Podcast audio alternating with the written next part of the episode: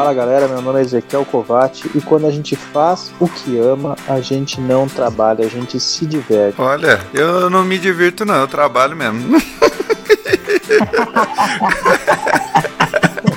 E aí, pessoal, aqui é o Rodrigo Campos e já vou dizendo logo, não dá para ser professor se não gostar de pessoas. A coisa mais linda que existe é um professor com brilho nos olhos que ama tanto o conteúdo que ensina quanto os alunos que ele inspira. Hum, que chique. Olá, pessoal, aqui é a Ananda Bastanese e você sabe quem inventou o chiclete? Eu. Eu explico daqui a pouco. Mas antes. Ananda e suas frases aleatórias. Eu explico daqui a pouco, mas antes eu quero ter a honra de apresentar para vocês a minha amiga, ganhadora do nosso concurso super concorrido, no dia do nosso programa ao vivo. A Fátima ganhou, ela respondeu a pergunta corretamente, aquela hiper mega pergunta difícil, que qual é o nome da personagem da Ananda? Ela respondeu Chimotrúfia corretamente, brilhantemente, rapidamente. E hoje ela está participando com a gente. E é uma honra recebê-la aqui. Eu vou pedir para que ela se apresente para vocês, fale a frase dela e vamos juntos fazer esse episódio maravilhoso. Fala aí, Fátima. Olá, gente. Tudo bem? Meu nome é Fátima Gomes. E eu tenho uma frase para vocês que eu li hoje no, na Bíblia, Colossenses 3:23, que diz: Tudo quanto fizerdes, fazei-o de todo o coração, como para o Senhor e não para homens. Oh. Isso tem muito a ver com o meu trabalho. Hum, que lindo! Muito legal. Bom, galera, o nosso episódio de hoje vai ser um episódio especial, como a Nanda já colocou. A gente tem essa presença mais do que especial da Fátima hoje conosco, para a gente conversar um pouco mais sobre as profissões, né? Sobre como é essa vida de escolher uma profissão, de tentar fazer uma escolha certa, né? Tantas pessoas que têm que, ainda jovem, fazer uma escolha, talvez para uma faculdade ou talvez porque necessita de um trabalho e às vezes não se acha preparado ou não se sente capaz de fazer essa escolha tão cedo e essa é uma escolha que vai né, impactar no nosso futuro, vai impactar na nossa vida como um todo. Então a gente vai contar um pouco da nossa experiência, como a gente chegou aonde a gente está hoje e toda, toda essa caminhada que a gente teve uh, até chegar aonde a gente está.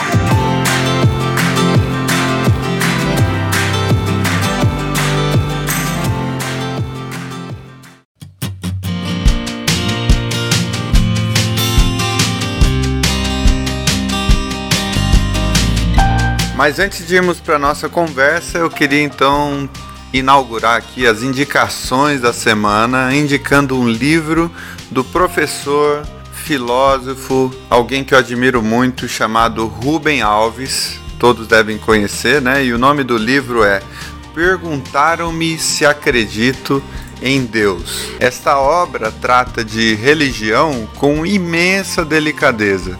São várias histórias com um personagem comum, que é o mestre Benjamin, senhor que, mesmo sem a certeza pessoal de que Deus existe é um exemplo de espiritualidade. Várias pessoas o procuram em busca de soluções para os seus problemas e conselhos reconfortantes. Então, essa é a sinopse do livro. Vale a pena ler, eu já li uma boa parte desse livro e eu queria deixar então como a minha indicação da semana. Bom, galera, como indicação da semana, aproveitando o tema do episódio, eu gostaria de indicar um. É mais ou menos um blog, uma página. Uh, tem também uma página no Facebook, tem uma página no Instagram, que é do blog do pessoal do Vivendo de Inventar, né? Que como muitos sabem, eu sou escritor, então estou começando essa carreira de escritor, escrevendo alguns livros e através da Vivendo de Inventar que eu encontrei uma equipe e, e muita gente muito bacana que está me ajudando muito a entender um pouco mais, a compreender um pouco mais sobre esse mundo da literatura e de viver de inventar, né? De, de ser um escritor. Então, se alguém tiver interesse, se alguém quiser saber, escreve, gosta de escrever contos, escrever textos, enfim, quer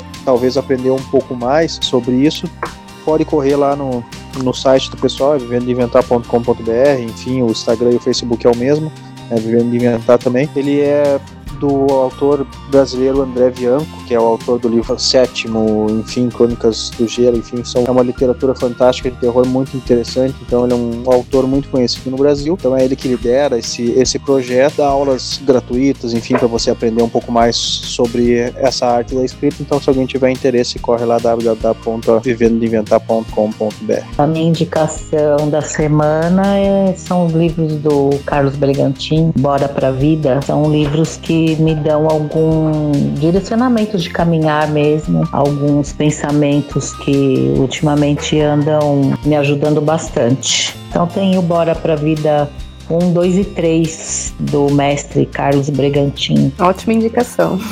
Bom, pessoal, a minha indicação da semana é, na verdade, antes de fazer a minha indicação, vou precisar contar para vocês uma pequena história.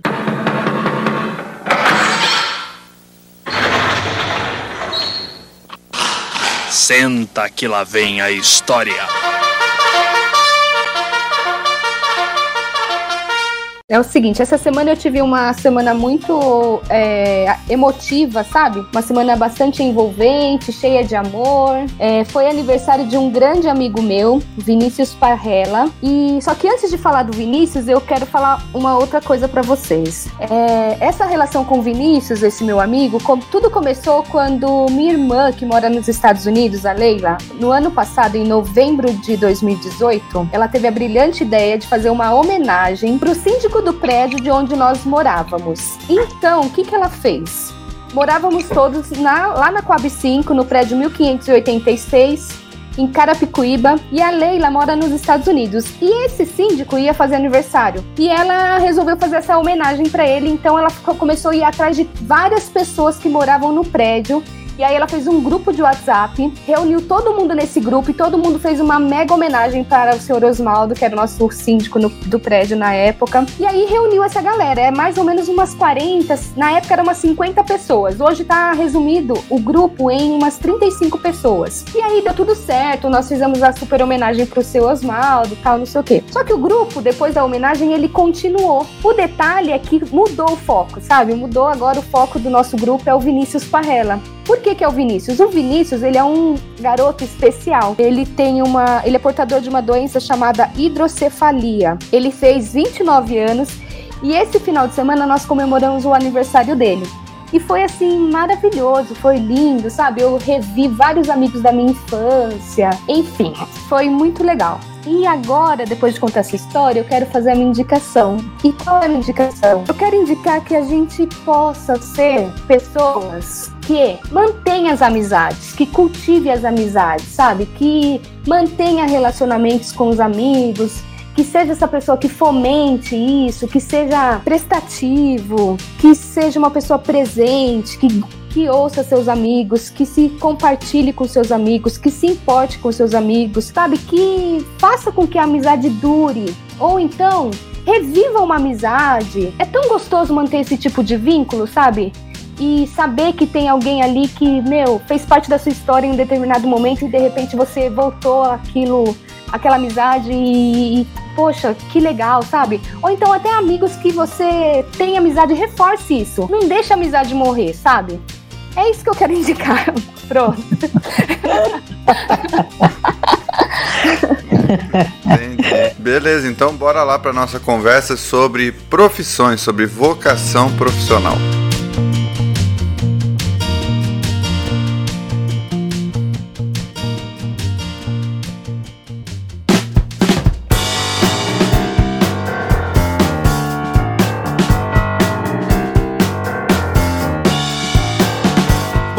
Já iniciando o nosso bate-papo, a gente obviamente que quer ouvir primeiramente a Fátima, que é a nossa convidada especial, para saber como é a vida dela nessas questões profissionais, como ela se descobriu profissionalmente, quais são os desafios que ela enfrenta na profissão dela, né? Mas eu quero de antemão fazer uma introdução apenas para dizer o seguinte, que na nossa sociedade os jovens geralmente são meio que obrigados ou estimulados ou pressionados a escolherem uma profissão muito cedo, geralmente com 18 anos.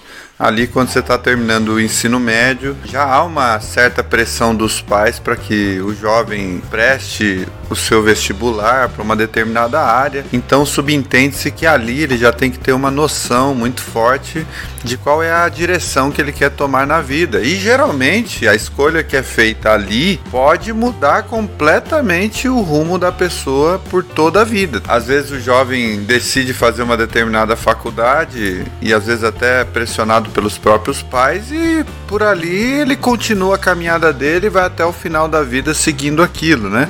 Outras pessoas escolhem profissões que não dependem da faculdade também, né? Às vezes um curso, um MBA, uma especialização em um determinado centro profissionalizante, enfim.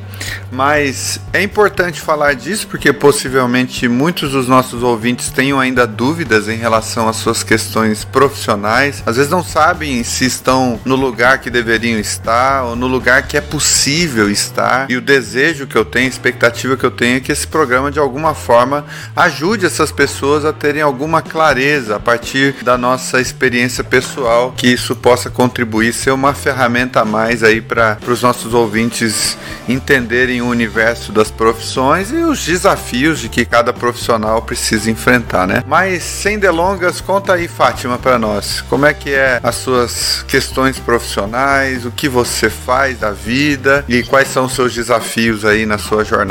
Então, eu fiz escola normal, colégio, tentei entrar na faculdade e fazer odontologia, não passei. É, aí a vida que seguiu, casei, não trabalhava, não precisava. Quando eu me separei, eu fiquei perdida aí no planeta, sem saber o que fazer, sem muito estudo. Aí eu fui trabalhar no que aparecia, promotora de vendas, vender. Não tinha loja de 1,99 na época, eu vendia essas coisas dentro do meu carro, fazia bingo, ia me virava por aí, ia trabalhando, fazendo frila, bico, né? Uhum. Aí um dia eu tava pensando que vou fazer o quê? Uma amiga minha perguntou se eu não passava roupa. Eu falei, ah, Passo. Passar roupa, eu passo. Agora eu preciso saber se é o, o que você quer, né? Aí eu fui lá, comecei a passar roupa para ela. De passar roupa, outra pessoa me pediu para passar roupa. E outra pessoa me pediu para limpar a casa. E isso já tem bem uns 15 anos. No meio desse caminho, eu fui fazer uma faculdade de RH. Mas como no Brasil você chega a uma idade que você não consegue trabalhar mais é, na área, eu consegui trabalhar em uns dois escritórios, mas um faliu e depois o, o RH precisava ou um técnico de psicologia ou inglês.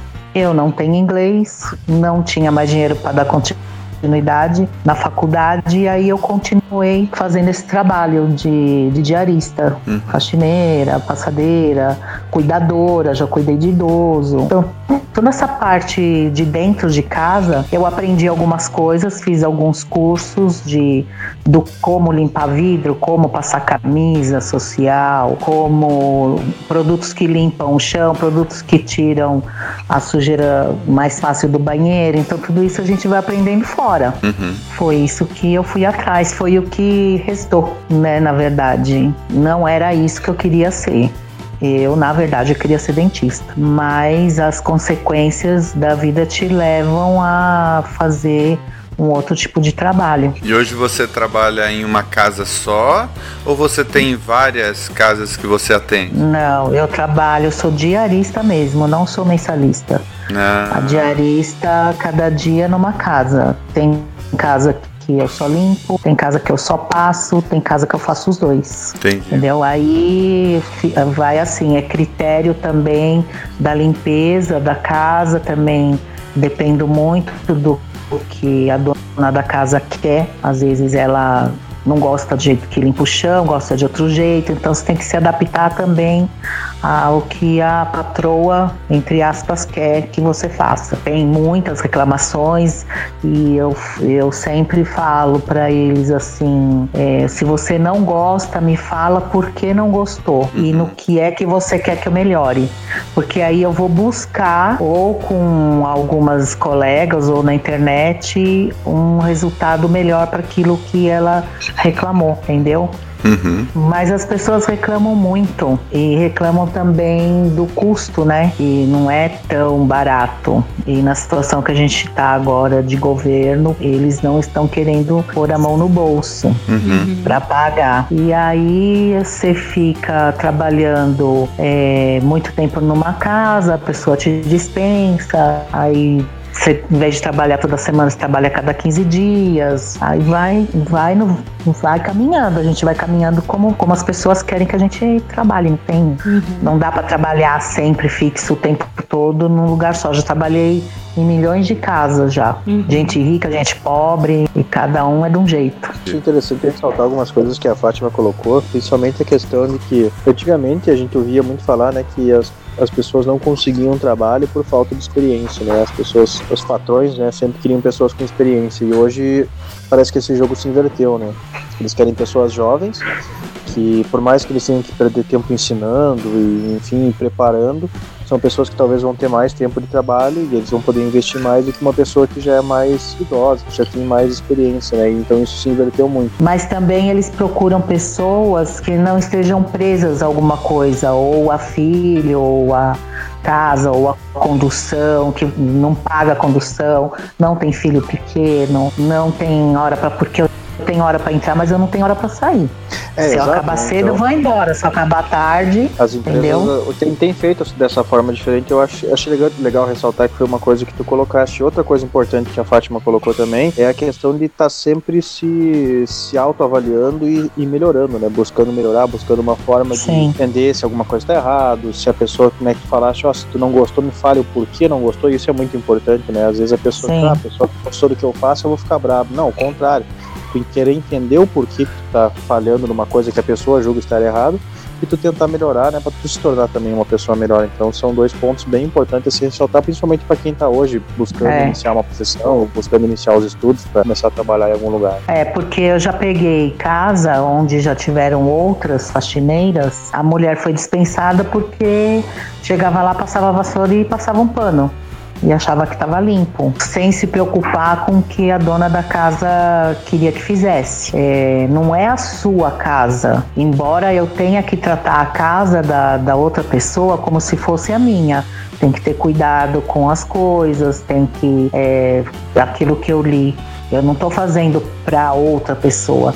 Eu tenho que me dedicar como se eu estivesse fazendo para Deus mesmo, porque eu não posso ser reprovado o tempo todo. Se eu for reprovado o tempo todo, eu vou ficar quicando de casa em casa e não vou conseguir fazer um término de limpeza adequado, que ela te elogie, que ela te indique. Então eu tenho que fazer sempre melhor para que ela elogie, para que ela indique para alguém. Mesmo antes de, é, como eu fiz muita coisa, eu já fui ajudante de pedreiro também. tinha tinha um, um cara que não tava sem fazer nada, eu também não. Aí eu procurava serviço, aí de tarde eu ficava ajudando, passando massa, fazendo rejunte. Eu fiquei um ano trabalhando de ajudante de pedreiro, paguei tudo minhas contas. Eles não ganham mal também, Uhum. só que é bem pesado. Boa parte dos trabalhos que são mais manuais, né? Eles remuneram relativamente bem, né? Parece que até Sim. a gente teve uma alta da busca dos jovens por tanto por faculdades quanto pra, por cursos técnicos nos últimos 10, 15 anos, de tal maneira que pessoas especializadas nessas áreas meio que ficou escasso, né? Então hoje em dia você vai construir um muro da- de uma casa para encontrar um pedreiro, para contratar um pedreiro particular é muito difícil. Primeiro que é caro por causa do, da escassez de profissionais dessa área, pelo menos aqui em Presidente Prudente, não sei aí em São Paulo e outros lugares, né? E também, além de ser caro, é difícil encontrar alguém que faça um trabalho muito bem feito né?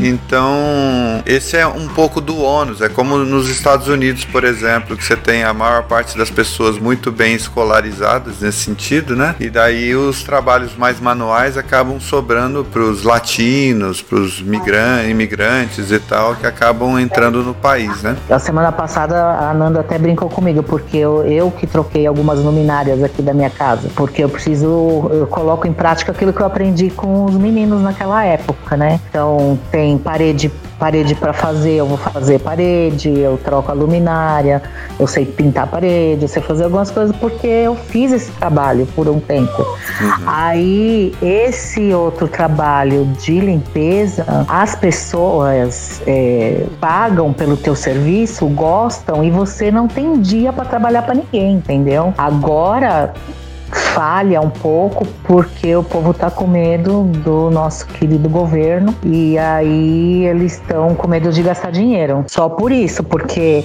quinta-feira, por exemplo, agora eu vou trabalhar em dois lugares. De manhã eu vou passar roupa e à tarde eu vou limpar um apartamento. E eu tenho que dar conta disso. É bem puxado, né? Assim, é, esse trabalho que você executa hoje, muito necessário no mercado, né? Faz a, a roleta girar, né? Porque muitas pessoas que trabalham fora não têm essa, esse tempo de estar tá cuidando da sua própria casa, de estar tá executando essas é. atividades mais domésticas. E graças a Deus existem essas profissionais para nos auxiliar, auxiliar essas pessoas que trabalham fora. Graças a Deus que existe e tal. E o, o que eu percebo, assim, o que eu acho realmente é que é um trabalho é, trabalhoso, né, de se fazer, tá? É um trabalho difícil de se fazer. Eu, eu sinceramente acho que o preço pago que o mercado paga não é o adequado. Eu acho que deveria se pagar mais. Mas aí a economia não giraria, porque daí eu acho que as pessoas não teriam condições também de pagar, né? Mas pelo é, trabalho de... que se tem, eu, eu acredito que deveriam se pagar mais, sabe? A verdade é que depende, o preço depende do bairro que você é. mora. Não adianta eu colocar um preço aqui onde eu moro na Zona Norte com o um preço lá da, de Moema, por exemplo. A é. diária de Moema é muito mais cara do que aqui. Uhum. Entendeu? Então, porque uma que aqui é menor e lá as, as casas são maiores, né? uhum. né? São mais luxuosas. O piso é outro, a parede é outra, uhum. a louça é outra. Então a gente tem que dobrar o cuidado e eu demoro mais para limpar por causa desse cuidado, então o valor lá é maior. É uhum. É diferente, tudo é diferente. As pessoas me perguntam: "Ah, quanto você cobra para limpar minha casa?" Aí eu já pergunto: "Aonde você mora? Uhum. Quantos quartos tem e quantos banheiros tem?" Antigamente uhum. era assim: "Ah, meu preço é tanto". Você chegava lá, a pessoa tinha uma mansão e você já tinha dado seu preço. É. Sim, sim. Aí quem saía perdendo é a gente, entendeu? Claro. Me conta aí, Ananda, um pouquinho também da sua profissão, quanto tempo você trabalha no que você trabalha, só para o pessoal se situar aí e claro. conhecer um pouquinho os seus desafios também. Primeiro eu vou fazer, vou dar sentido à minha frase inicial, né, que foi aquela pergunta: Você sabe quem inventou o chiclete? Então, quem inventou o chiclete foi um contador chamado Walter Dimmer. É, ele é norte-americano. Ele acertou a receita do chiclete em 1928. Ele que deu a cor também rosa ao chiclete, sabe? É, na verdade, ele aperfeiçoou a receita do seu chefe, o dono da empresa onde ele trabalhava. Trabalhava como contador, mas eu não sei o que ele foi fazer, mexer na receita do chiclete. Eu sei que ele conseguiu é, aperfeiçoar a receita do chefe dele e criou o chiclete. A única cor que ele tinha lá para dar cor ao chiclete, da essência, era rosa. e aí ele criou essa goma de mascar rosa. É, uma história muito louca. Eu sou contadora. É... Não inventou o chiclete. E não inventei o chiclete. Mas tu é contadora de quê? De história? Não, não. Eu sou formada em ciências contábeis. É uma profissão que mexe bastante com planilhas, com números, né? Uma profissão que requer muita, muita concentração. É primordial em todas as empresas ter contadores e analistas contábeis. Algumas pessoas, pessoas físicas, contratam para que seja feito seus impostos de renda, né? Que quem precisa declarar normalmente contrata um contador para isso, quem não consegue fazer sozinho, porque existe a possibilidade de fazer sozinho, mas tem gente que prefere contratar, contratar um contador. Então é isso. Eu escolhi, essa, na verdade, é, eu entrei nessa profissão porque eu trabalhava já num, numa empresa, comecei trabalhando nessa empresa como secretária e dois anos depois como secretária eu fui transferida para a área financeira. E aí eu comecei a trabalhar com cobrança, contas a pagar e receber. E aí eu sempre fui muito esperta com computador, assim, com Word, Excel, PowerPoint, enfim, essas coisas eu inter, é, nem tinha internet na época, mas e eu me dava muito bem nisso e aí eu comecei a trabalhar na área de contabilidade e foi vida que foi seguindo, eu gostando. Eu, graças a Deus, tive a sorte de gostar do que eu faço, né? Eu gosto bastante do que eu faço. Eu, come, eu iniciei a faculdade, eu fiz uma faculdade de quatro anos. Me iniciei em 2002 e terminei em 2007. E é isso, hoje eu sou contadora.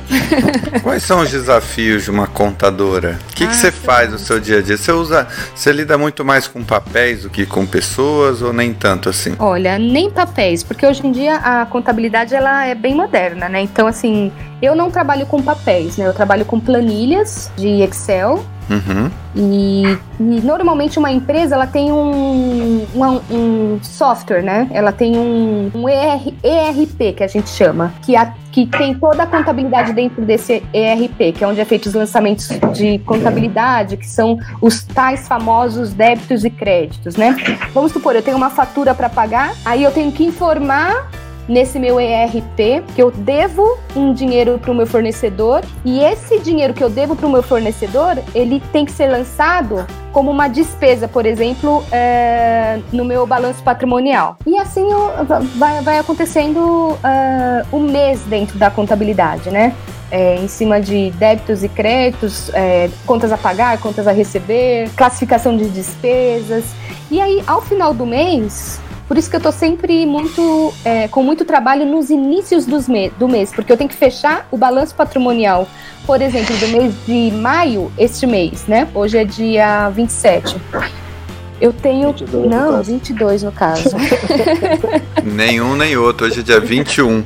21, por isso que eu falo. 21. 22 é na Itália, ou na Irlanda, sei lá. Então, hoje, dia 21, eu tenho que fechar. Eu vou, o meu mês na contabilidade vai até o dia 30. Na verdade, eu... a Nanda já tá pensando no futuro, porque esse programa vai ao ar dia 27, provavelmente. É, é claro. exatamente. É, eu tava certa, mas aí. então, aí eu. É, durante o mês a gente se trabalha, né? Em fazer esses registros contábeis de tudo que a gente comprou, de tudo que a gente vendeu, de tudo que nós compramos de insumos para que a empresa funcione, todos os gastos que foi feito dentro daquele período, dentro do mês. E aí a gente vai registrando tudo isso, tal, tal, tal, tal. No final do mês a gente faz a apuração desse resultado. É, total de vendas, total de compras, é, total de despesas e qual é o resultado. Então eu tenho três dias para entregar esse resultado assim que o mês fecha. E aí é, esses três dias são os dias mais corridos para quem trabalha na área, né?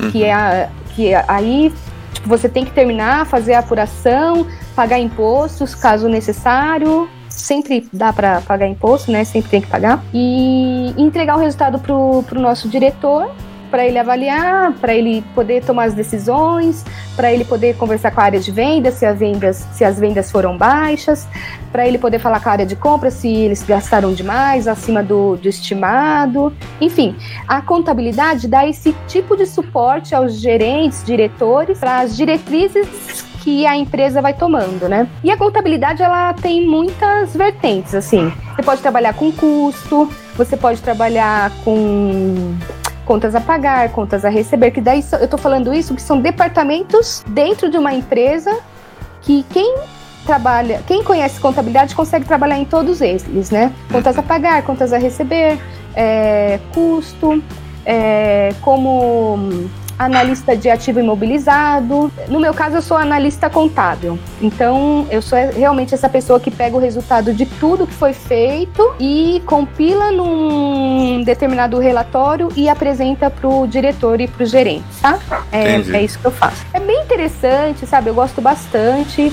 É, para quem acha que é uma matéria, que é um, um curso de exatas, não é. Contabilidade é um curso de humanas, porque você tem que ter um certo tato para você poder classificar as despesas, para você poder é, direcionar a empresa para o rumo que ela quer ir, sabe? E também um contador ele, ele, é, ele é capaz de orientar o cliente, vamos supor, no momento de abrir uma empresa, qual vai ser o ramo de atividade daquela empresa, é, fazer os registros juntos aos órgãos competentes e também é, apresentar ao governo uns tipos de. É igual imposto de renda para pessoa física, existe também é, IRPJ para pessoa jurídica. E o contador ele tem essa capacidade de fazer esses relatórios, de apresentar e várias outras demandas que o governo acaba exigindo a gente tem que entregar muitas vezes mensalmente. Algumas dessas demandas são trimestrais, semestrais.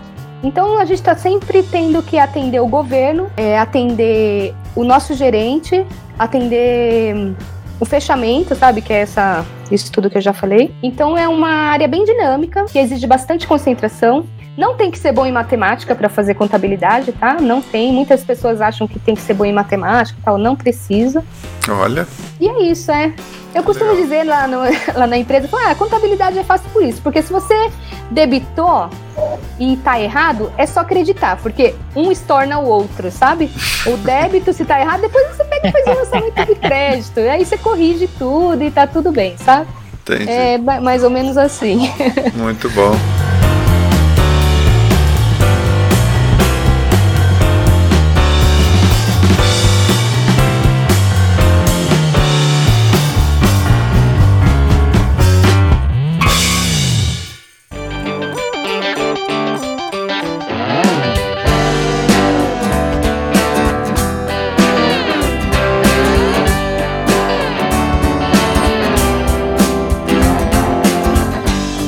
Ezequiel, conta um pouquinho aí da sua profissão, dos seus desafios, como é que você tá, tá exercendo sua profissão atualmente, não tá? Essa pergunta, como diria o gaúcho, essa pergunta sempre me é feita e é engraçada a forma com que eu respondo ela, porque é, vamos começar do princípio. Eu sou formado, sou formado em TI, sou pós-graduado em gastronomia, trabalhei a minha vida inteira com, com como vendas, né, como vendedor, como uh, representante de vendas. Atualmente estou tentando a vida de escritor e meu sonho sempre foi trabalhar com cinema. Então minha vida sempre foi bem atribulada. Tá bem, né? tá bem. Né? Não, ele quer dominar o mundo, né? Ele quer é. dominar o mundo. então, desde, desde o princípio, meu sonho sempre foi, foi trabalhar com cinema, né? Mas quando, quando jovem, não, eu não tinha, não tive a oportunidade, não tinha como também, né? E por ser fora da minha cidade, então não tinha como. E eu acabei optando por outras, outras carreiras. E agora, uh, quando eu resolvi, né, botar para fora essa, essa veia de escritor, aí eu descobri que através da escrita eu posso chegar, né, onde eu sempre sonhei que é o cinema, né? Talvez escrevendo roteiros, enfim. Então hoje eu estudo muito, né? Uma das minhas indicações de hoje foi a respeito dessa escola que eu estou aprendendo muito dentro desse desse mundo, né? Da, da escrita para poder talvez chegar onde eu sempre sonhei. Mas atualmente uh, eu estou morando tô morando fora do, do Brasil, então estou procurando emprego em qualquer área possível, né? Quando a gente é imigrante aqui fora, a gente não pode escolher muito, ainda mais por não estar na minha língua materna, né? Então é uma língua que eu ainda estou aprendendo, então a gente infelizmente não tem como escolher muito. Uh, eu trabalhei um bom tempo com, na área de TI como programador, era uma área que eu achava bem interessante, mas aos poucos eu fui buscando outros rumos e vi que aquilo ali não era para mim. Né, eu nunca fui muito fã de ficar trancado numa sala e eu odeio atender telefone também, eu odeio tratar com pessoas por telefone, eu gosto de conversar pessoalmente, eu gosto de estar cara a cara, né? então essa questão do telefone me incomodava muito quando eu tinha que dar alguma assistência, alguma coisa. Eu acabei optando por, por fazer um intercâmbio na época, então durante todo esse período que eu trabalhei como programador, eu guardei praticamente quase todo o meu salário para poder fazer esse intercâmbio, que foi quando eu fui para Irlanda aprender inglês e quando eu voltei é, com uma bagagem um pouco maior eu resolvi que era que era o momento de buscar um né, novos ares porque surgiu a essa ideia, esse sonho meu e da minha esposa de vir para a Itália, fazer uma, a cidadania e tentar uma vida diferente fora do país. Então eu comecei a buscar qual era a forma que eu conseguiria juntar um, um montante de valor para cobrir todos os gastos que eu tinha. Eu tinha um carro para pagar, para quitar, né, eu tinha algumas contas a pagar ainda eu estava ajudando meus pais a terminar de pagar minha faculdade, então tinha algumas coisas que estavam pendentes. Eu descobri que através das vendas, né, como trabalhar como representante, se eu me esforçasse eu conseguiria fazer meu próprio salário, né? Então eu vislumbrei ali uma boa oportunidade, inclusive né, as pessoas que têm facilidade em comunicação, é, em falar, enfim, se apresentar, né? Esse é um ramo que eu indico, é um ramo bastante legal, é bastante trabalhoso principalmente para quem tem que trabalhar com vendas eh, na estrada, viajando, apresentando é, projetos, enfim, que era o que eu fazia. É, ela é, é, bem cansativo, porque tu sai na segunda-feira de casa e às vezes volta só na sexta-feira ou no sábado, passa a semana inteira longe de casa, longe da mulher, é, na estrada, que é muito perigosa, enfim. Mas também é bem, é bem recompensador, tu conhece muita gente diferente, conhece bastante culturas diferentes, né? Eu tive a oportunidade de, por estar trabalhando perto da fronteira, eu pude ir para Argentina, eu pude ir para Uruguai, obviamente em pequena cidade, mas pude ver culturas diferentes, pessoas diferentes. Trabalhei nos três estados do sul do país, né, Rio Grande do Sul, Santa Catarina e Paraná. Então foi uma época bem, bem bacana, apesar de cansativo, eu consegui os meus objetivos, né, as dívidas que eu tinha, consegui juntar o dinheiro que eu precisava e obviamente com a ajuda da minha esposa também, né, ela também estava se dedicando a trabalhar na, na área que ela havia escolhido, a gente conseguiu conseguiu fazer, fazer esse montante para poder vir para cá. Durante esse meio tempo também, como eu sempre fui apaixonado por cozinha e eu sempre tive o sonho de estudar um pouco mais sobre isso, apareceu essa pós-graduação em gastronomia. Eu calculei lá entre os gastos que eu tinha, enfim, o dinheiro que estava entrando, que seria possível fazer, então eu fiz uma pós, né, durante esse período de 2014 até 2019, que é quando eu vim para cá. Então foi uma pós de dois anos e meio em que eu acabei né, me tornando pós-graduado em, gastronomia. Agora eu posso me chamar de chefe, né? Olha! E foi um um período muito, muito legal, aprendi muita coisa, conheci pessoas maravilhosas durante esse período, né? Pessoas que eu vou levar pro resto da minha vida, tanto professores, mas principalmente os colegas, né? Quem já fez uma pós-graduação sabe que os professores estão nós por pouco tempo, né? Não é que nenhuma graduação, que o professor fica um semestre inteiro, é, às vezes é uma aula, uma tarde, ou um período só. Então, mesmo assim, os professores foram maravilhosos, e, mas os colegas eu vou levar, né, por um bom tempo. E agora, aqui na Itália, enquanto a gente está esperando esse processo de cidadania que a gente não pode é, trabalhar, né, pela questão legal, de visto, enfim, então a gente tem que aguardar. Eu comecei a me dedicar ainda mais a essa minha parte de escritor, então durante esse meio tempo eu já escrevi um livro, estou escrevendo contos, estou é, trabalhando em outros livros que eu estou fazendo, então estou tentando agarrar um pouco de cada coisa que eu gosto, porque eu acho que a vida é só uma e a gente tem que realmente aproveitar as oportunidades que a vida nos dá e fazer delas o melhor que a gente pode fazer, né? Então não adianta deixar para amanhã nada, não adianta pensar no que passou, né? Porque não tem mais o que fazer, o que importa é hoje. Então o meu hoje é tentar fazer o meu melhor. Muito bom, muito bom. Muito bom. Eu já quero representar aqui a classe dos professores, né? Lembrando que o nosso querido professor Eudes não pôde participar do nosso iCast de hoje, porque está fazendo um exame da próstata, né? É verdade, a dele é verdade. e queria contar rapidamente que desde os meus 14, 13 anos, quando eu estudei no Instituto Mirim de Campo Grande, Mato Grosso Grosso do Sul, eu já fui percebendo da minha vocação ao professorado, assim. Eu era auxiliar de informática naquela época. Eu comecei ajudando o professor a dar aula de informática na sua sala. De alguma forma, os professores lá encontraram em mim um apoio e eu fui auxiliando nas aulas de informática e lá eu já comecei a lidar com um público, vamos dizer assim, com as pessoas, numa medida bastante pequena, mas já comecei a lidar de forma direta com essa parte da educação. Daí quando eu vim para Presidente Prudente em 2001, mais ou menos, eu recebi um trabalho, uma oportunidade de trabalho do meu tio, eu me tornei vendedor de calçados. Isso me ajudou a desenvolver um pouco mais nessa lida com o público Daí comecei a fazer um curso na Microlins, Centro de Formação Profissional, e na Microlins de aluno eu passei a monitor e de monitor eu passei a professor e acabei trabalhando lá por quatro anos da minha vida e tenho um carinho muito especial pelas pessoas que conviveram comigo lá na época. E ali então essa flor desabrochou de vez, né? Eu me percebi completamente professor mesmo. E de lá para cá, a convicção dessa vocação aumentou de tal forma que eu não penso em fazer uma outra coisa.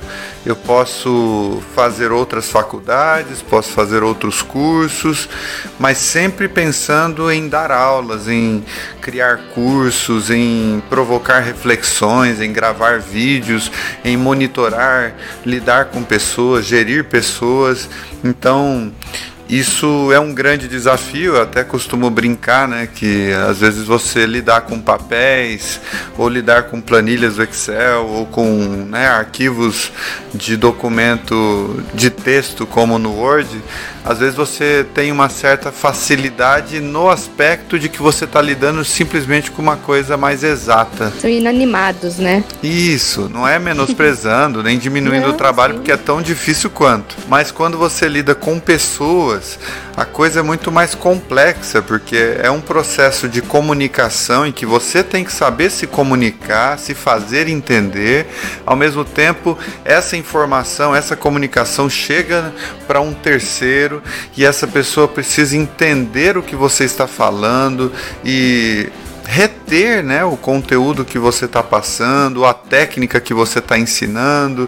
Então você precisa ajudar no processo de, de repetição, de memorização, de exercício daquele, daquele aprendizado.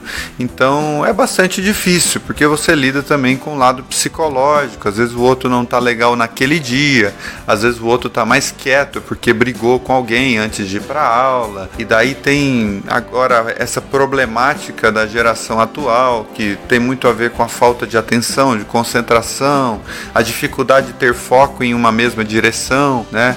Ao mesmo tempo, a comunicação que você oferece dentro da sala de aula é mais uma informação entre as bilhões de informações que a pessoa recebe durante o dia inteiro. Então é o desafio de comunicar algo relevante, né? Algo que não caia no mar do esquecimento porque simplesmente é uma informação acumulada como as demais informações que já se acumulou. Então, o trabalho do professor no Brasil, em qualquer outro lugar, é bastante complexo, bastante difícil mal remunerado, é verdade, quando você fala do setor público, né? Setor privado, as escolas privadas remuneram um pouco melhor, as faculdades bem mais, né? Mas a dificuldade do professor hoje em dia também tem a ver com o momento histórico que a gente vive, também da quebra de paradigma, da dificuldade de lidar com todo tipo de autoridade, né? A gente está num tempo onde se respeita muito pouco alguém que estudou, que lutou para saber o que sabe. Talvez as redes sociais, esse mar de informações, dão a impressão de que todo mundo sabe tudo. Portanto, mesmo o professor mais experiente é mais um no meio dessa multidão e é como se ele soubesse quase nada perto dos grandes senhores da vida, que são os grandes internautas, né? Eu tava vendo, só abrindo um parênteses aí, né? Antes de ontem acabou aquela série Game of Thrones, né? E a maior É, e a maior parte da galera não gostou do final, né? E criticou a última temporada, etc, etc. E não tem problema nenhum em criticar, tá? Eu acho que é absolutamente legítimo, mas eu percebo também assim uma dificuldade de agradar essa geração. Por mais que os caras se esforcem, que façam algo tecnicamente quase que irrepreensível, sempre tem alguém que vai dizer: ah, deveria ter feito outra coisa, ah, deveria ter é, caminhado a história para aquela direção. Então nós estamos vivendo num tempo onde todo mundo é professor nesse sentido. Né? Todo mundo sabe É, depois- engenharia, todo mundo sabe de política, todo mundo sabe de tudo. Mas eu tenho a impressão de que não é bem assim na realidade. Antigamente as pessoas todas eram técnicas de futebol, né? Agora é.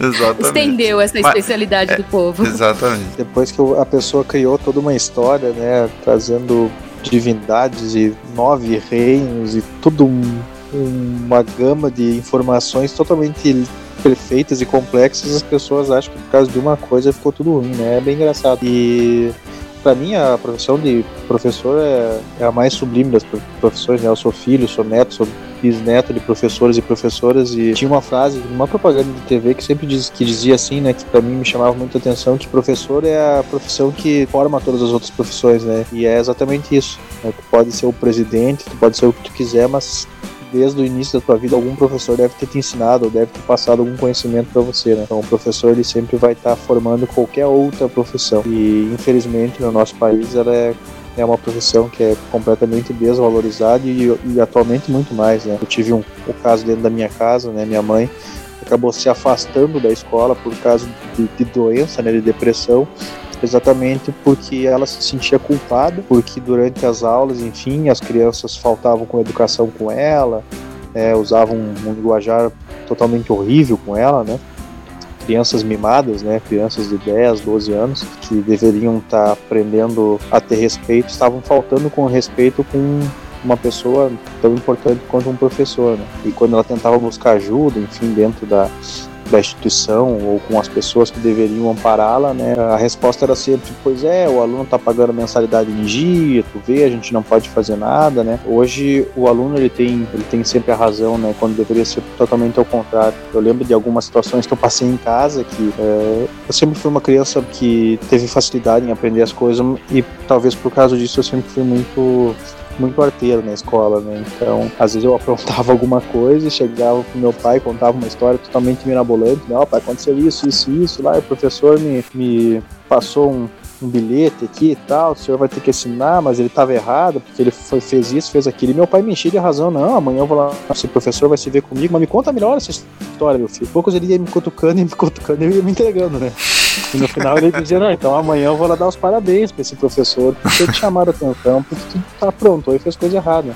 E hoje é exatamente o contrário, né? Talvez os pais tenham largado a educação para a escola, que não é um, não deveria ser isso, né? A escola tem um outro tipo de educação, né? A educação no sentido de ser uma pessoa que eh, não falta com respeito com os outros deve vir de casa, né? Então isso eu acho que se perdeu muito e o professor tem sofrido muito com isso. Eu não tô querendo dizer assim com a minha fala também que o professor sempre tem razão, porque o professor às vezes também tá mal-humorado, também tem seus dias maus e tem suas dificuldades. O professor também briga com a esposa, o professor também chega na sala de aula às vezes se sentindo é, bastante desvalorizado por N motivos, né? Mas o, a minha questão mesmo é apenas com essa inversão de valores, né? A gente tá, parece que desaprendendo a valorizar quem se debruçou sobre determinados assuntos e, e realmente estudou para estar ali, né? E eu acho que as redes sociais nos acostumaram muito mal nesse sentido, porque a gente lê muita coisa durante o dia inteiro com Instagram, com Facebook, com tantas coisas. Só que se aprofundar em determinados temas, poucas pessoas de fato o fazem. Né? Aliás, se você colocar um textinho aí um pouquinho mais longo, de 10 linhas, o pessoal já reclama, na verdade, né? O negócio é ser igual ao Twitter, é cento e tantos caracteres e acabou. Então, meu amigo, com cento e tantos caracteres você não aprende nada. Você pode ter uma percepção, é uma frase, mas você quer estudar de verdade um determinado assunto, você tem que se debruçar nos livros, você tem que ler, você tem que participar de palestras de pessoas que são experientes no assunto, quer dizer, então é nesse sentido que essa impressão, essa sensação de que nós sabemos de tudo, só porque tem muita informação disponível a nós, é bastante falso. A gente tem que questionar sempre isso. E o desafio do professor nesse sentido aumentou ainda mais, porque às vezes até em termos de informação, o aluno já chega diante do professor tendo bastantes respostas. Então, a, o desafio do professor não é apenas ensinar, é inspirar, é compartilhar experiências, visões de mundo, é ajudar o aluno a pensar o conteúdo, a questionar as coisas, muito mais do que meramente decorar um determinado conjunto de informações, né? Mas uhum. é, a gente, obviamente, está aí e aceitou o desafio justamente para isso. Então não tem que ter tempo ruim, não tem que ter vitimismo de forma alguma.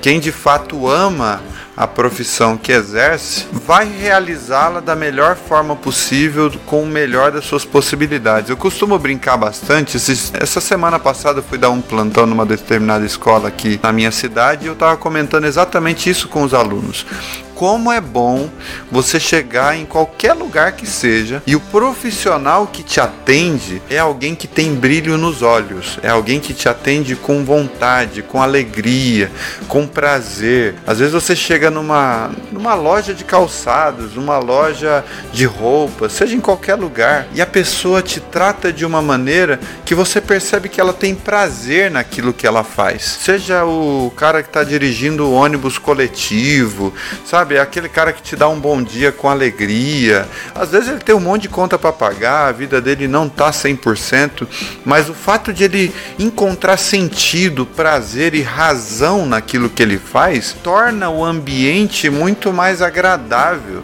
Como também é péssimo você chegar num determinado ambiente onde as pessoas estão com a cara amarrada, fazendo as coisas meio que por obrigação, apenas pelo salário, mal esperando chegar às 6 horas da tarde para ir embora ou às vezes tratando o final de semana como um momento celestial delas, porque para elas trabalhar é de fato uma escravidão, se sentem assim. E daí por isso que hoje a gente tem muito dessa coisa, ah, já acabou o domingo. Ai, chegou a sexta-feira, sextou, né? Parece que é uma celebração para a chegada do final de semana, e a impressão que dá é que parece que as pessoas só vivem no final de semana. Daí chega a segunda-feira, tudo perde o sentido outra vez, volta para a escravidão outra vez. E quando você encontra prazer e sentido no que você faz, que é um pouco do que o Ezequiel falou no início, né, na sua frase inicial e faz todo o sentido que ele falou, quando alguém encontra de fato a sua vocação e a exerce, meu amigo, todo dia é dia de celebração, de alegria. Viver se torna muito mais agradável, tanto para a pessoa quanto para aqueles que provam do fruto da vocação dessa pessoa. É, é engraçado como isso é uma coisa bastante cultural também. Eu tenho sofrido bastante com isso aqui na Itália, porque eu sou completamente a favor do que o Rodrigo acabou de colocar, é, dessa forma com que o nosso povo, principalmente o povo brasileiro, né, é acolhedor. Então, quando sei lá,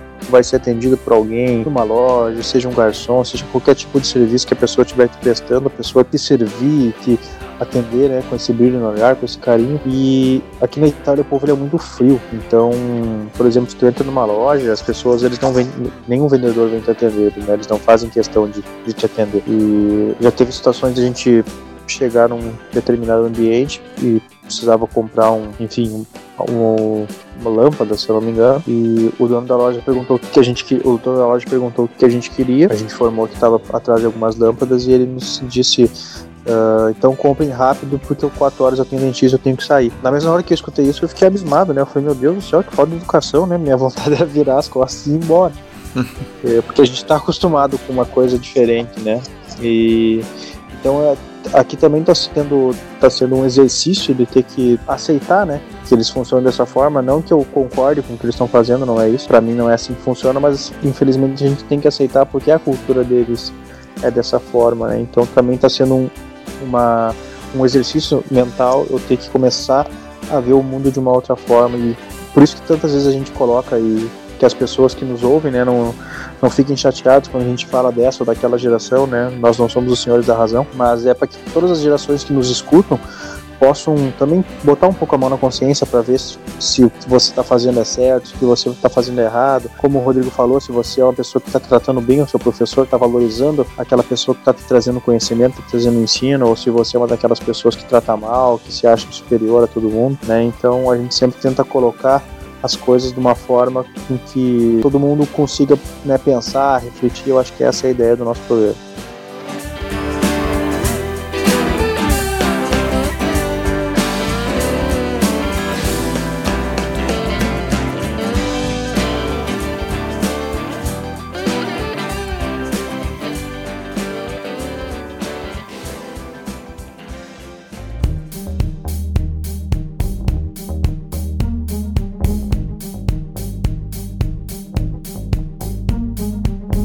As pessoas, é, quando não trabalham na, aquilo que não gostam, tem esse tipo de reação mesmo, né? Fica cansada, não vê a hora que chega sexta-feira e fica gritando para tudo. Eu prefiro trabalhar. Não foi a profissão que eu escolhi, a profissão que me escolheu, mas com o andar da carruagem eu eu gosto do que eu faço, gosto bastante do que eu faço hoje. E eu prefiro a segunda-feira uhum. do que o final de semana, uhum. mesmo tendo tempo para passear tal. Mas eu prefiro segunda-feira, eu prefiro voltar pro meu trabalho. Uhum. Para mim é bastante gratificante. E eu entendo uhum. assim, Fátima, que não deva ser fácil para as pessoas encontrarem sentido naquilo que fazem, porque uma das realidades da maioria das pessoas é que a gente trabalha também naquilo que dá para trabalhar. Tem muita gente que nem pensa nessa questão da escolha, porque não tem não tem uma qualificação profissional que oportunize isso.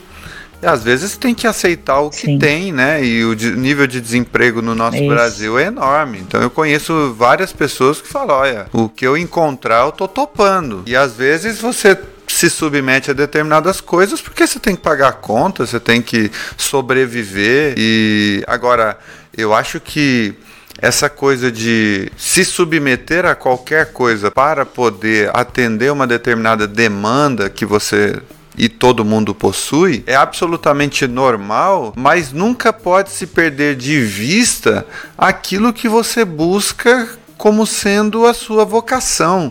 Ou seja, não tem problema nenhum eu vender sapato por um tempo, eu é, de repente trabalhar em uma outra área que eu não sou muito afim, que eu não gosto tanto, mas é interessante eu nunca perder de vista aquilo que eu gosto, aquilo que me dá prazer, aquilo que, que eu acho importante, aquilo que eu vejo sentido, né?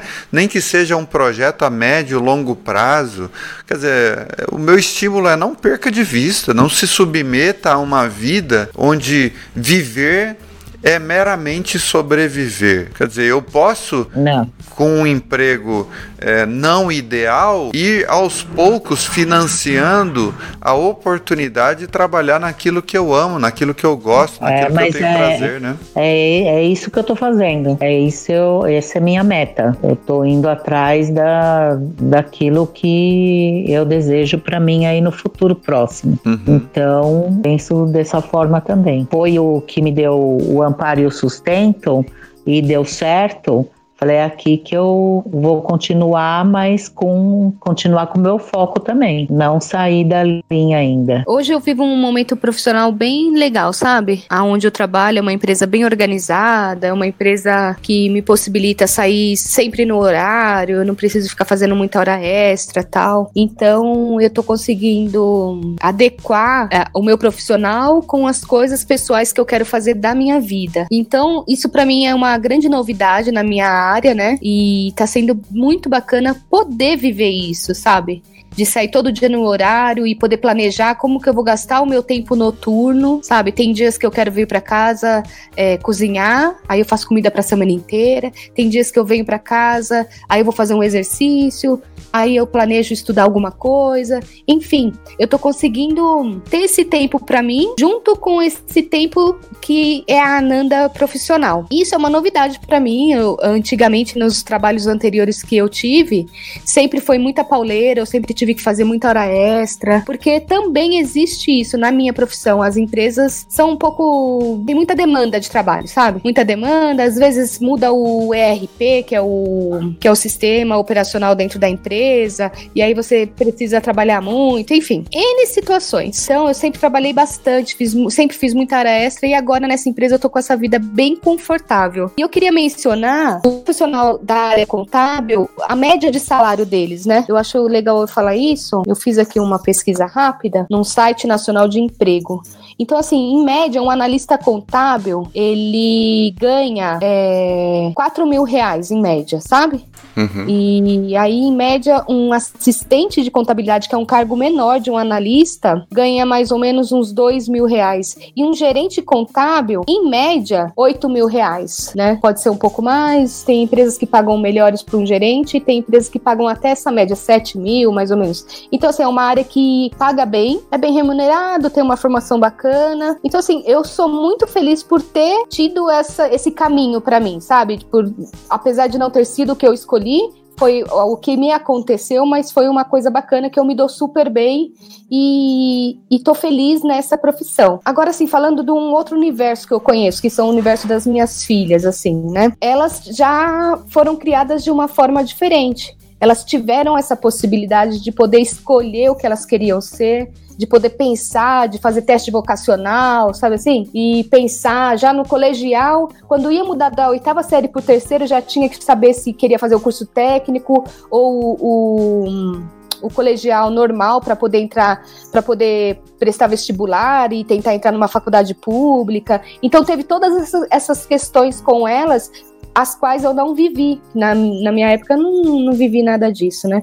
E elas já tiveram essas possibilidades. Então, quando foi passada a oitava série para o primeiro colegial, aí ah, aí, vai entrar no curso técnico ou vai ser um, um curso normal, tal?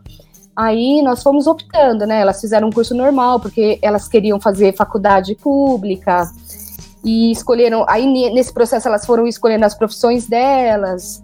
E tem, essa, tem esse conforto todo, elas têm esse amparo para ter esse conforto. Então, é uma geração diferente da minha geração e, e, da maioria das pessoas que convivem comigo, por exemplo. Elas têm esse privilégio, né? E é bacana, assim, você ver esse universo também de pessoas que escolhem o que querem ser, escolhem é, a sua. que tem essa vocação muito bem definida, sabe? Eu acho muito bonito, bonito isso nelas. Então, é uma outra forma, né, de se encontrar profissionalmente. E é legal quando você tem pais, principalmente, que não tem uma cabeça muito fixa em relação a isso. Porque, por exemplo, às vezes você faz testes vocacionais, você procura meios de descobrir a sua vocação, começa o seu curso, a sua faculdade e às vezes no meio do processo você descobre que não era nada daquilo que você queria, uhum, né? Então essa coisa de você é, ter essa flexibilidade, eu me lembro muito bem do relato do Luiz Felipe Pondé, que é filósofo, professor conhecido, né, no Brasil. Ele conta que ele fez medicina até o último ano e no último ano, numa aula de anatomia, por causa de uma pergunta que ele fez ao professor diante de um cadáver lá, o professor falou para ele, falou: "Você está no curso errado errado. Você tinha essas perguntas que você me fez têm a ver com filosofia. Eu só lido com a questão da física em si, da ciência em si, do corpo em si. E ali deu um estalo nele e ele foi fazer filosofia. Então imagina para os pais, né, que viram o filho fazer Cortaram 95% do curso de medicina, deve ter pago um, um dinheirão, né? E de repente o filho para e fala assim: "Não, não quero isso, não é isso que eu quero para minha vida. Eu quero filosofia. Filosofia é o que eu desejo". Então, ter essa flexibilidade, saber que às vezes a gente só aprende a gostar fazendo, né, envolvido com as matérias. A gente pode, obviamente, fazer muitas coisas antes de forma a se preparar, a identificar, a se autoconhecer, mas ao mesmo tempo tem tem momentos, tem situações que a gente só descobre o que a gente gosta, o que a gente quer, realmente fazendo aquilo ou se envolvendo com o estudo daquilo, né? Então no isso processo. tem esse processo, esse tempo tem que ser respeitado, né, em cada pessoa. E obviamente você tem profissões no Brasil que são mais remuneradas, tem profissões que não são tão remuneradas. Daí tem o ônus e tem o bônus das coisas, né? Eu acho tão lindo uma, um exemplo aqui que eu tenho de um amigo meu que o neto dele é, decidiu ser artista circense. Daí você fala assim: qual é o pai ou a mãe no mundo que sentiria prazer e alegria para um filho que chega para ela e diz assim: pai, mãe, não quero fazer faculdade, eu quero ser quero palhaço de circo. circo. não é um desafio enorme? Porque é. ser artista, ser músico e algumas outras profissões são absolutamente incertas, né? Não tem nenhuma garantia. Se você faz uma faculdade em uma determinada área e desenvolve bem essa área, etc e tal, dando aula ou coisa do tipo, você tem como se virar sozinho, você tem como se estabilizar. Algumas profissões ainda não são tão reconhecidas no Brasil, ainda são muito difíceis, por exemplo, próprio jogador de futebol. Você fala assim: "Ah, mas nós temos exemplos de milionários de jogadores de futebol", mas das pessoas que fazem testes para times para se tornarem profissionais da área é 1% de toda a gama de amadorismo no futebol que tem no Brasil. Então, 1% desse pessoal consegue chegar a um time, disputar um campeonato brasileiro. Então, existem algumas profissões, você investir na direção delas não significa que você conseguirá viver a partir delas, se profissionalizar a partir delas. Então daí sempre tem esse ônus, esse bônus. E aí, eu vou fazer uma coisa que eu não gosto tanto, mas dá dinheiro para financiar um futuro diferente, uma área que eu goste mais, ou eu vou investir absolutamente todas as forças naquilo que eu amo, viver o ônus da insegurança em alguns sentidos, dependendo da, da profissão. Então, essas coisas a gente tem que lidar com esse equilíbrio, com essa flexibilidade. Eu acho que que colocar os pés no chão faz parte, né? Nenhum pai deseja que seu filho invista em algo absolutamente inseguro e depois não tenha nem como pagar as contas, é verdade. Mas ao mesmo tempo que você tem que mostrar, ajudar o filho a, a manter os pés no chão, você não pode, obviamente, cortar as asas dos seus filhos nesse sentido e nem cortar a própria asa nesse sentido, porque a gente tem uma vida para viver e é bom que a gente aproveite a bem bem, é bom que a gente chegue no final da nossa vida e olhe para trás e diga: olha, eu tive muitas dificuldades na vida, mas eu realmente desenvolvi na existência aquilo que me alegrava o coração, aquilo que fazia sentido para mim. Essa parte profissional é, que nos compete acaba tomando muita parte da nossa vida, né? E aí você gastar muita parte da sua vida em algo que não está legal, que você não gosta, que é um parto para você fazer, deve ser muito horrível, assim. É claro, como o Rodrigo disse, a gente tem que pensar em várias coisas, né? Em dinheiro, em, em estar feliz. Então, é, sei lá, estabeleçam. Eu, eu, eu penso assim, estabeleçam metas, né? Ok, igual o Ezequiel tá na Itália, tá lutando pela cidadania, mas enquanto isso, de repente ele se sujeita a lavar prato, você entendeu? De repente ele se sujeita a alguns trabalhos que ele sabe que ele teria, que ele que é, a, é abaixo do que ele é capaz de fazer, mas ele está se sujeitando para que ele possa sobreviver e, e chegar ao pote de ouro, né? Que é onde ele quer chegar. E então, assim, é válido tudo isso, né? Não precisa também amaldiçoar essas coisas. Então, mas o importante é isso tudo que a gente tá falando: é ter metas, ter um objetivo, chegar é, e planejar. Eu acho que o planejamento é essencial. É bem difícil falar de profissão porque é tão particular, né? Você acabar falando sobre isso, porque às vezes dá certo para um, não dá certo para outro, é uma coisa muito particular. Mas eu acho que se você conseguir manter o bom humor sempre, manter a cabeça no lugar e fazer as coisas no seu melhor, sempre. Eu acho que a a tendência é dar muito certo, assim. É o que eu penso, sabe? Isso que a Nanda colocou é bem importante, porque tem muitas pessoas que pensam só na, no início e no final, né? Esquecem que no meio disso tudo existe uma caminhada bem grande, né? Então, quando tu vislumbra é, um ponto de chegada, né? Ou um porte de ouro, como tu colocou, tu tem que entender, né? As pessoas têm que entender que tem toda uma caminhada que tu vai uhum. precisar fazer para tu chegar lá, né? Então, por exemplo, uma pessoa que quer se tornar um escritor, mas nunca escreveu um livro, então não tem como tu fazer isso. Para tu poder se tornar um escritor, tu vai ter que perder horas escrevendo, tu vai ter que perder horas corrigindo. Para tu se tornar um médico, tu vai ter que perder perder que eu digo na verdade é ganhar, né? Porque se tu tá se esforçando por uma coisa que é o uhum. teu sonho, tu vai estar tá ganhando. Mas tu vai ter que horas estudando, horas de plantão, horas disso daquilo, é, para lá na frente você se tornar aquilo que você quer, né? Como tu colocaste que eu acabei, a gente acabei vindo para cá, então talvez se sujeite isso ou aquilo, que é totalmente necessário para que lá na frente a gente alcance na profissão, isso é muito importante. As pessoas às vezes querem, a gente escuta muito, principalmente os jovens, esses tempos eu estava assistindo uma, uma reportagem que perguntava para vários jovens de 15, 14, 16 anos uh, o que, que eles queriam ser, né? Qual era a profissão que eles queriam e quase todos eles respondiam que queriam ser chefe. Como assim chefe? chefe do quê? Uhum. Né, tu nem começou a trabalhar, tu nem pensou no que tu quer fazer, no que tu quer estudar e tu já quer mandato, já quer estar no topo da cadeia, né? Então, pessoas hoje pensam uh, que tudo é muito fácil e esquecem que tem que ter toda essa caveada, que às vezes a gente vai ter que dar alguns passos para trás para poder né, tomar uhum. um, um, impulso para poder ir mais para frente. E a vida profissional é isso, né? É, vão ter altos, vão ter baixos. A gente vai ter que às vezes se moldar certas coisas a gente vai ter que aceitar às vezes certas coisas que a gente não não, não não gosta ou quando a gente não concorda a gente vai ter que bater de frente vai ter que colocar o nosso ponto de vista né então uhum trabalhar, uh, se esforçar e crescer dentro de uma profissão vai ser sempre esse aprendizado dia após dia, né?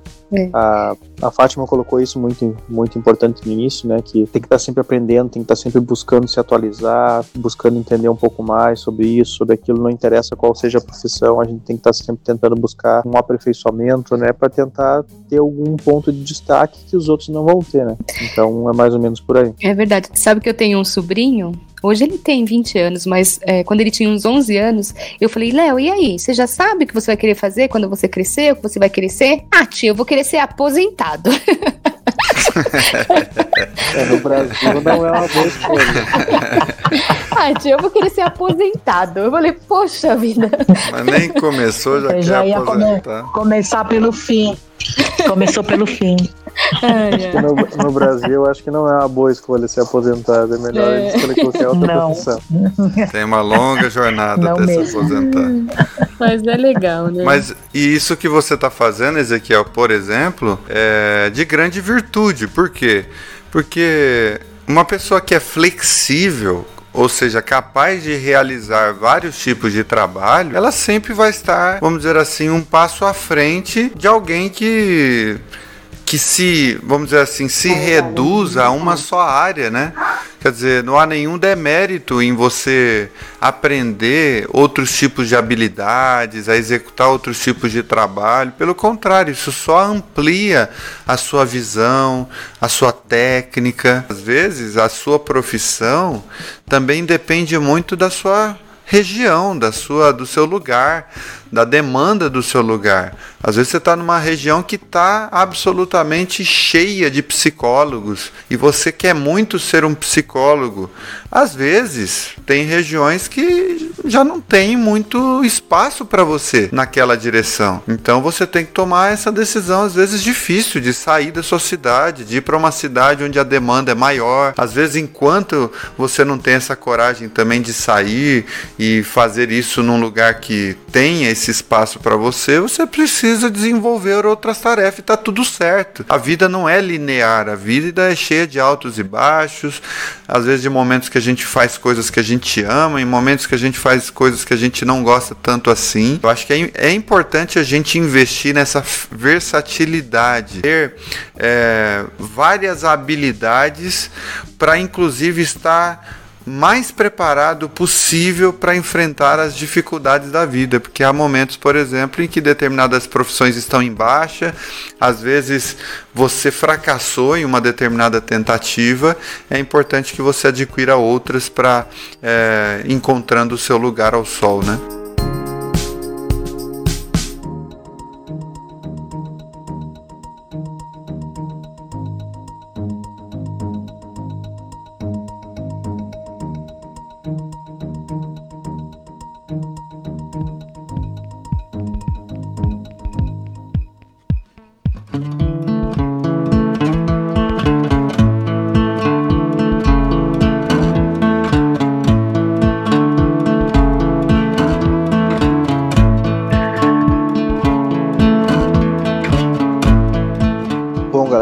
Gostaria de agradecer a participação, primeiramente, da Fátima no nosso programa de hoje. Foi maravilhoso tê-la conosco. Verdade. Trocando um pouco, contando um pouco da tua história, da tua vivência, né? E trazendo um pouco das tuas experiências, né, para todos os nossos ouvintes e já de antemão colocar todos vocês que jamais desistam dos sonhos de vocês, busquem e corram atrás daquilo que vocês almejam, né? Por mais que as pessoas possam criticá-los, possam tentar botá-los para baixo, não esqueçam que cada um é dono da sua própria vida, cada um é dono da sua própria verdade e aquilo que você sonha, aquilo que você almeja, né, pode ser bom para você e pode não ser bom para o outro, né? Então, às vezes a opinião do outro vai acabar se barrando com a tua, porque talvez para ele aquilo não sirva, mas para você serve perfeitamente. Então vá atrás daquilo que você sonha e não desista nunca, né? Se caso uh, a vida ou as pessoas tentar fazer as coisas darem errado, faça dar certo, né? Você tem esse poder, você tem essa, essa força dentro de você e você pode fazer o que você quiser dar certo. Não esqueça também, pessoal, que sempre no, na descrição dos nossos episódios a gente deixa todos os links, né, das nossas redes sociais, é principalmente dos nossos Instagrams, que é onde a gente mais posta informações, enfim, dos nossos trabalhos, das outras coisas que a gente faz fora aqui do iCast, né? Então vão ter todos sempre na descrição, todas as indicações né, e dicas que a gente dá durante os episódios também ficam direitinho ali na, dentro da descrição dos nossos, uh, dos nossos episódios. Corram também sempre lá no, no blog do Caminhante Aprendiz, onde a gente está fazendo todo o repositório então, se você perdeu algum programa e quer escutar algum programa anterior, você está sem nenhum agregador aí no seu celular, não tem nenhum aplicativo de podcast, quer saber onde encontrar lá no blog Caminhante Aprendiz, vai ter todos os episódios lá separadinhos, com os seus nomezinhos, tudo bonitinho. Aí você pode encontrar tudo lá, tudo que a gente já é, comentou, tudo que a gente já indicou, tá, né, os links estão todos direitinhos lá, vocês podem encontrar. Não esqueça também de sempre né, mandar o feedback de vocês nas nossas redes sociais. A gente fica muito feliz quando a gente recebe feedback tanto positivo quanto negativo, né? Porque isso ajuda a gente a melhorar, a gente entender que tipo de assunto vocês estão né, procurando, buscando, para a gente sempre tentar trazer o melhor para todos vocês. Agradecemos mais uma vez vocês terem estado conosco e escutado o nosso programa até o fim. Fiquem ligados para a próxima semana, até a próxima quarta. Valeu e até. Nossa, nem, nem pediu as redes sociais da Fátima, que mal educado, hein? Eu não lembrava as nossas, por isso que eu não Ô Fátima, Fátima, como é que o pessoal pode te encontrar, Fátima, nas redes sociais aí? Fátima S. Gomes. Fátima S. Gomes. Se você quer conversar Isso. então com a Fátima, é só procurar ela aí no Instagram, Fátima S. Gomes. O Ezequiel é arroba Ezequiel Covati com dois T's. A Nandinha é arroba Ananda Bassanese com Z. Isso. E o Eudes é o arroba Silva Eudes Gomes e eu sou arroba Caminhante Aprendiz. E o nosso podcast é o arroba iCast Podcast.